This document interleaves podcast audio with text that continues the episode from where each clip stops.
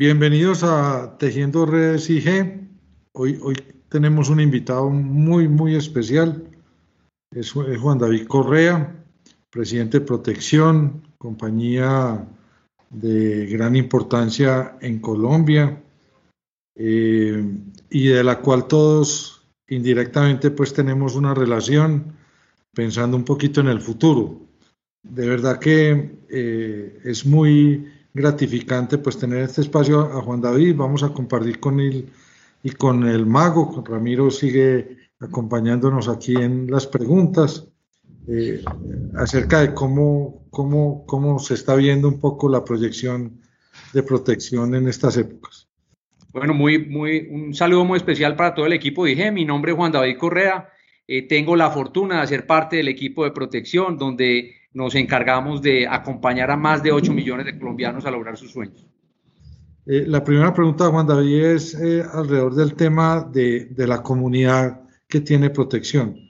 Comunidad que, que, está conformada por clientes muy variados, incluye gente, gente que está muy joven y gente que ya está, eh, digamos, disfrutando de la pensión.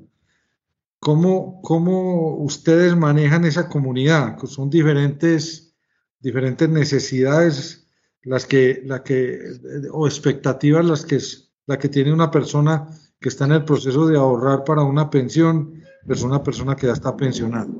¿Cómo, cómo diferencian un poco ese, ese tratamiento? Bueno, en primer lugar a ti Darío, a Ramiro, al mago y a todo el equipo dije, de verdad para mí es un honor y un placer poder conversar con ustedes y espero que este rato sea de utilidad para todos nosotros en una conversación muy abierta, de mucha confianza. Eh, hace una pregunta muy importante, Darío, que creo que es el principal de los retos de protección. Protección eh, es una compañía que hoy tiene más de 8 millones de clientes y que, como tú dices, eh, está presente en todas las etapas de la vida de las personas. 8 millones de clientes que empiezan inclusive en el cliente más joven de protección que hoy tiene un mes eh, y que hace parte de uno de nuestros productos que se llama Protección Hijos y posiblemente nos refiramos un poquito más a eso. Pero de ahí para adelante, eh, personas de todas las edades, de todos los segmentos, de todas las regiones del país.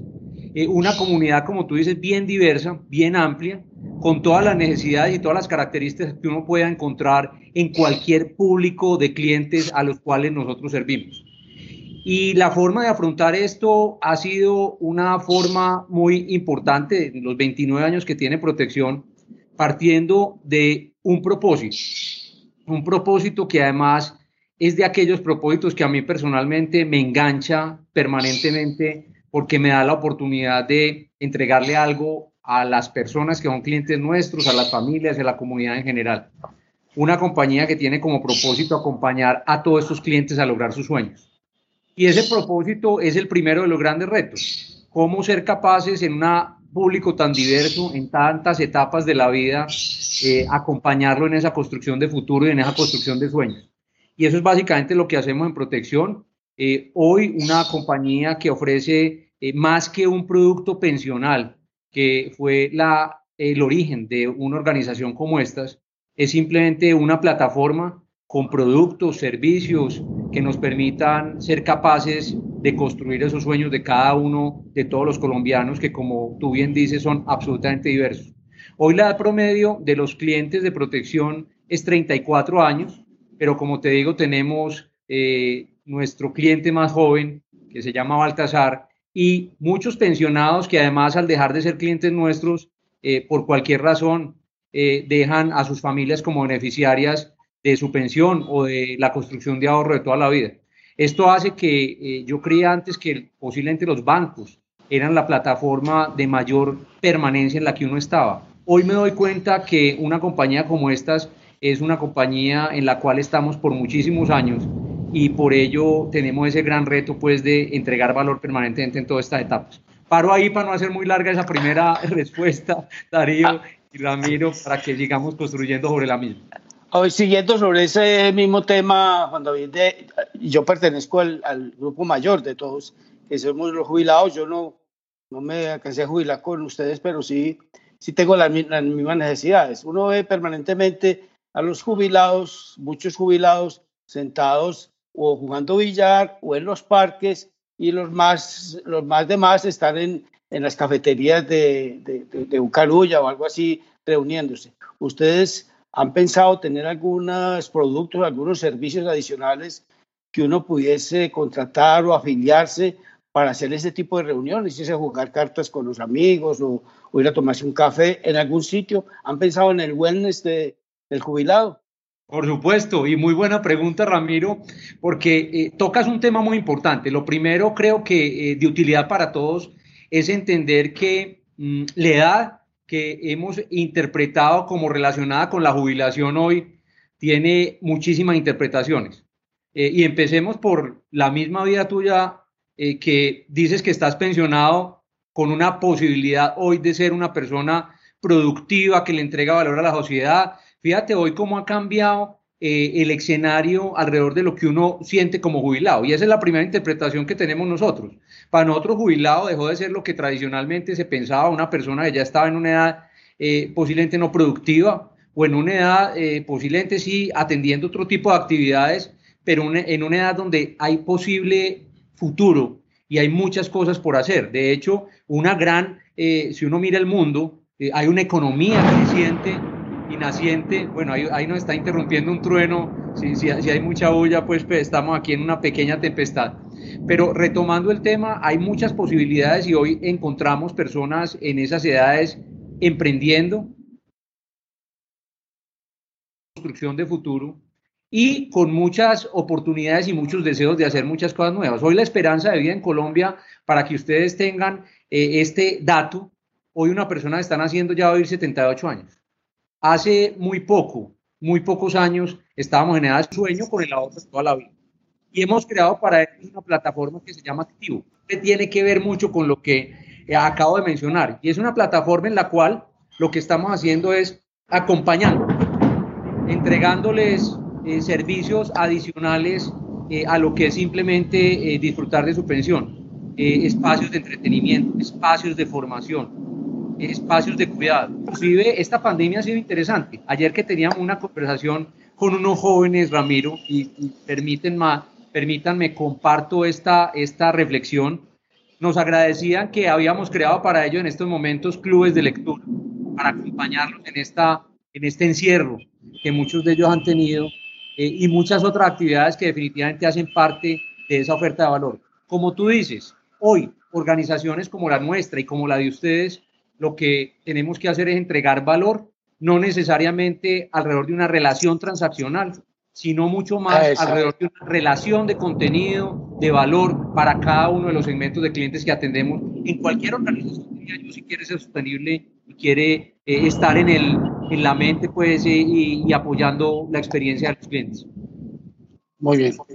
Eh, este, este, este tema competitivo y no está lejos de, del tema de pensiones y, ese sector, eh, ¿cómo, diferenciarse? Porque hay, hay una fuerza, digamos, de, la competencia eh, que yo creo que es agresiva, ¿cierto? Desde el punto de vista de buscar más afiliados. ¿Cuáles son los, los factores más importantes que, que, se identificar de diferenciación hoy en día con la competencia? Es que es bastante que tiene un músculo grande de, cobertura. Sí, gracias Darío. Esa pregunta me parece bien interesante para construir un poco cuál es la competencia, cuál es el entorno competitivo de una compañía como protección.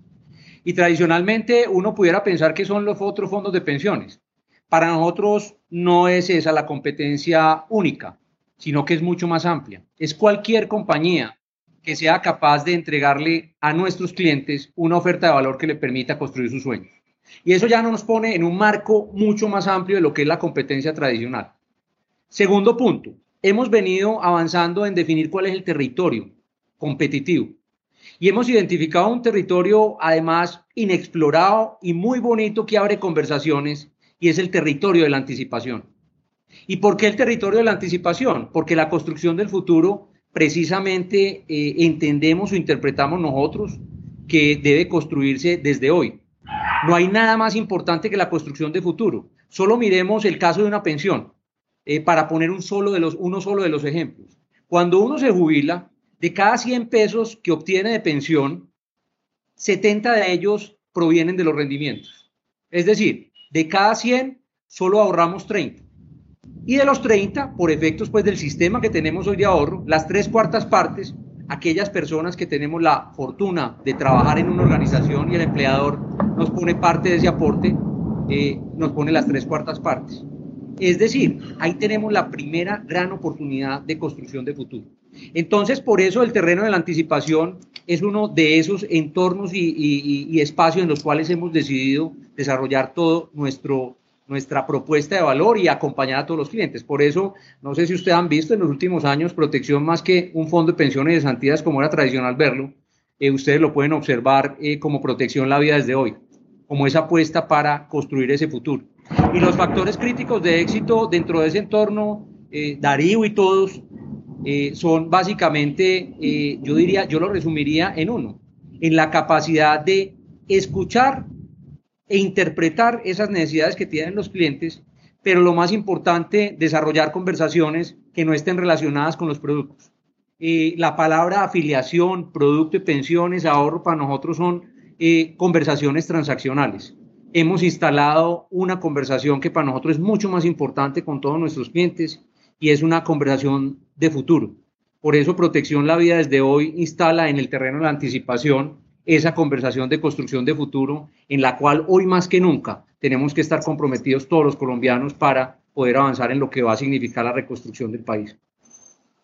Voy a, voy a tomarme el, atrevimiento, como vos sos ingeniero de sistemas, entendés el tema de los sistemas y hay muchos de nuestros, eh, nos siguen eh, que son del área de sistemas, quisiera hacerte una pregunta del tema de, tecnología.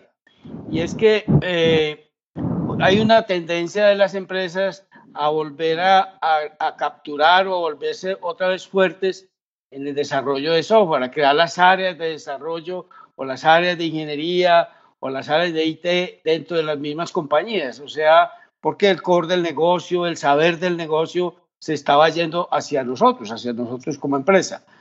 ¿Qué, qué piensas tú de eso y cómo se va a mover eh, protección en ese sentido? Mira, muy buena pregunta. Ingeniero de sistemas, hace rato no programa. Igual que yo. además, acordate que cuando, cuando Mago y yo nos conocimos, eh, era, era el COBOL el que nos gobernaba nuestra existencia. Y programar en Fortran y, el, y en COBOL, pues hombre, uno, uno se asombra hoy de la herramienta. Yo, yo pues cuando veo las personas del equipo de protección, los compañeros que trabajan en el área de tecnología y tienen estas actividades, yo decía, no puede ser. Primero, no entiendo lo que hacen, de verdad. Y segundo, tienen una herramienta impresionantes. Entonces, eso, eso me parece un punto de partida muy importante, pero además decirles que eh, ser ingeniero de sistemas para mí ha sido una bendición, porque me ha permitido tener eh, la capacidad pues, de hacer muchas cosas y ser capaz de aprender muchas cosas con una mirada pues, que parte de esa conceptualización que uno recibe cuando estudia este tipo de, tiene este tipo de formación básica. Eh, a tu pregunta, Ramiro, yo creo que yo creo en los mundos híbridos, ¿sí? Particularmente creo que hay una capacidad muy importante que tienen que conservar las empresas y es esa interpretación de la tecnología para poder conectar eh, la realidad y la necesidad de los clientes y poderlo traducir para lograr que la tecnología resuelva esas necesidades. Y ese es un conocimiento que hemos tradicionalmente tenido en las compañías, en las áreas de tecnología, que no debemos perderlo nunca, porque es la forma en la cual conectamos ese conocimiento del negocio, del cliente, con lo que es la materialización y la expresión utilizando la tecnología para entregar pues, productos o servicios. Eh, pero creo que esa, esa tendencia que tú mencionas de retorno no debe ser una tendencia total, porque yo creo que hoy muchas compañías en el mundo han desarrollado una capacidad técnica con herramientas y con metodologías que precisamente le permiten a las compañías como protección estar a la vanguardia de esas actualizaciones y esos movimientos tecnológicos. Eh, muchos pues no nos hubiéramos soñado en esa época todos los servicios por demanda para pequeñas compañías, es decir, eh, todas esas actividades básicas que nos tocaba programar en detalle. Yo me acuerdo pues cuando programaba eh, el sistema de contabilidad de Suramericana, ¿cierto? Que para reemplazar esas máquinas que eran con tarjetas, todas las compañías hacíamos lo mismo. Hoy encontrar pues una compañía programando ese tipo de actividades, pues eso ya no existe en el mundo. Son eh, procesos que a demanda podemos encontrar como un servicio muy de estándar mundial, además que tiene una renovación permanente. Entonces, Ramiro, para ser concreta la respuesta, yo creo en un mundo híbrido, eh, creo en un mundo en el cual mm, eh, tiene que haber en las áreas de tecnología de las compañías personas que tengan capacidades técnicas y que sean capacidades de interpretar el negocio, eh, pero eh, todas estas compañías que han dedicado a desarrollar software en el mundo creo que hoy tienen además una oportunidad eh, inclusive superior al pasado porque la incorporación de nuevas metodologías, la inteligencia artificial, la, la, robótica y todas estas tecnologías de hoy han hecho que sea necesario contar con esos servicios por parte de terceros para poder darle mucha mayor velocidad al desarrollo no veo en el futuro, la verdad, equipos de tecnología como los, y, máquinas como las que nos tocaron hace unos 20, 25 años en todas las organizaciones donde trabajamos. Muy bien, gracias. Te quería, es, indudable, Juan David, que Protección ha tenido en los últimos años una, una evolución muy, muy importante en todo el tema de automatización, con miras a la prestación de servicios a, a cada uno de los afiliados. Dentro de esas tecnologías emergentes, el tema de inteligencia artificial es como la, la, ola que, que, ahorita mucha gente está empezando a ver cómo, cómo montarse en ella. Eh, ¿Qué, ¿Qué, planes hay con relación a eso? Mira, parto por decir una cosa, Darío, que me parece muy importante eh, y tal, tal vez tú y yo hemos conversado en alguna oportunidad. Yo creo que la responsabilidad de todas las compañías, independiente en el sector en el que estemos, es crear capacidades en ellas. ¿sí? Eh, no es sino que miremos lo que estamos viviendo hoy. Una compañía que no hubiese creado capacidades tecnológicas, pues eh, ha pasado momentos difíciles eh, en esta coyuntura. Entonces, creo que nuestro gran reto como organizaciones, y, y, es un poco la conversación que tenemos todo el equipo en protección, es cómo somos capaces de estar creando permanentemente capacidades que nos hagan adaptables al futuro y nos permitan acomodarnos a los cambios en los clientes, a sus necesidades y a la tecnología y a lo que está pasando en el mundo. Eso eh, simplemente yo lo resumo en hacer una organización que sea adaptable. Ahora bien, ¿cómo estamos interpretando esas capacidades nuevas? En protección inclusive tenemos una lista de aquello que llamamos nosotros capacidades. Unas un poco de carácter eh, humano, que tienen que ver con el talento, y otras que tienen que ver con la tecnología. Y, a tu pregunta, eh, perfectamente todos los días en protección la conversación tiene que eh, estar asociada a capacidades y voy a listar algunas de ellas. Innovación como uno de los pilares grandes, analítica, robótica e inteligencia artificial y nuevas tecnologías que incluyan eh, temas como blockchain y todo esto que estamos viendo que seguramente va a seguir avanzando de una manera muy rápida. Entonces, eh, eso, nuestro, nuestro futuro está definitivamente asociado a la utilización de estas tecnologías para poder seguir construyendo y agregando valor a la experiencia de los clientes. Hoy, más que nunca, se están confirmando estas tendencias. Cualquier estudio que estamos viendo de tendencia en el mundo, sin duda, tiene dentro de eh, la visión de futuro las tecnologías como las que estamos conversando y desarrollando en este momento para poder generar experiencia de valor a los clientes. Y lo estamos viendo, vean los chatbots. Eh, para ponerles un ejemplo, pronto que es el chatbot de protección, que lo montamos hace unos dos años, ya tiene más de 500 mil conversaciones con los clientes de manera mensual. Una cosa que no nos hubiéramos imaginado hace poco tiempo. Es decir, eh, con esto, Darío y todos, la tecnología definitivamente es una tendencia que no va a parar y que cada vez va a ser más parte de todo producto y todo servicio para poder agregarle valor a la experiencia en un usuario que además quiere mucho de autogestión. ¿Sí? Eh, y más hoy. Hoy cuando uno mira también eh, muchos, muchos estudios, la autogestión es una de esas tendencias pues que cobra muchísimo más valor en este momento donde la gente está buscando cuidarse, eh, no estar tan en contacto, mientras tanto pues resolvemos esta, esta coyuntura epidemiológica que nos está costando tanto trabajo. Muy bien, no sé si el mago tiene la última pregunta aquí, Juan David, para no excedernos en, nuestro límite de tiempo que manejamos con nuestros seguidores. Pues era una cortica, pero, pero no sé si generalmente el trabajo, hablemos del trabajador remoto. Se habla mucho del trabajador remoto, pero no se habla del usuario remoto. Hoy en día todos sus usuarios son remotos. Entonces, no sé cuánto estaban preparados y por eso están desbordadas las, los call centers y, y los bots y todo eso, porque todos nos volvimos remotos. Ya no los trabajadores, sino los clientes. Ustedes tienen no sé cuántos millones de clientes. ¿Ustedes qué, qué han pensado de cómo se van a mover en esa dirección a mejorar la atención a los clientes, a los clientes, como tal, como decís vos, más autónomos, más autónomos en el tema de, de tecnología? Ramiro, yo creo que esto llegó para quedarse ya lo ensayamos, lo ensayamos de afán, nos tocó a toda eh, y creo que es una realidad que está funcionando muy bien para muchísimas cosas. Miren estos espacios, fáciles, sencillos, con gran cobertura. Fíjense la capacidad de acompañar a los clientes. Antes era con el maletín en la mano, subiéndonos y bajándonos del carro y del avión. Hoy a un clic, en un nanosegundo, somos capaces de estar de un cliente a otro de manera rápida. Yo creo definitivamente en que el futuro eh, será un mundo híbrido. No considero, la verdad, pues es una opinión muy personal, que el mundo futuro deje, de, el ser humano social, porque necesitamos de contacto, pero definitivamente eh, yo creo, y al menos hemos conversado, no nos queremos regresar. Todo esto que hemos logrado desde el punto de vista de tecnología, de conexión, de eficiencia y movilidad, está para quedarse. Además, con la incorporación de nuevas formas de trabajo. Ya nos dimos cuenta que no tenemos que estar al lado de las personas eh, en un modelo tradicional de supervisión de equipos la confianza y la solidaridad han sido valores que han eh, brotado en esta coyuntura y eso nos debe hacer muy tranquilos que nuestros equipos, desde casa o en cualquier lado, porque como tú dices, no es necesariamente eh, trabajo en casa, sino personas remotas, podemos estar conectados con personas de todo el mundo. Y además eso va a fomentar talento, porque vamos a poder tener conexión con talento de todo el mundo. Todos podemos estar trabajando acá o en cualquier sitio del planeta, totalmente online y buscando pues los objetivos que nos planteamos todos como compañía. Correcto. Gracias. Muy bien. Pues hombre, Juan David, la, la, promesa es el tiempo y bueno. muy, muy, enriquecedor este espacio. Yo creo que se han tratado temas muy, muy valiosos y de conocimiento general también alrededor de protección. Y hombre, felicitaciones por ese gran trabajo que haces ahí en protección con un equipo de lujo.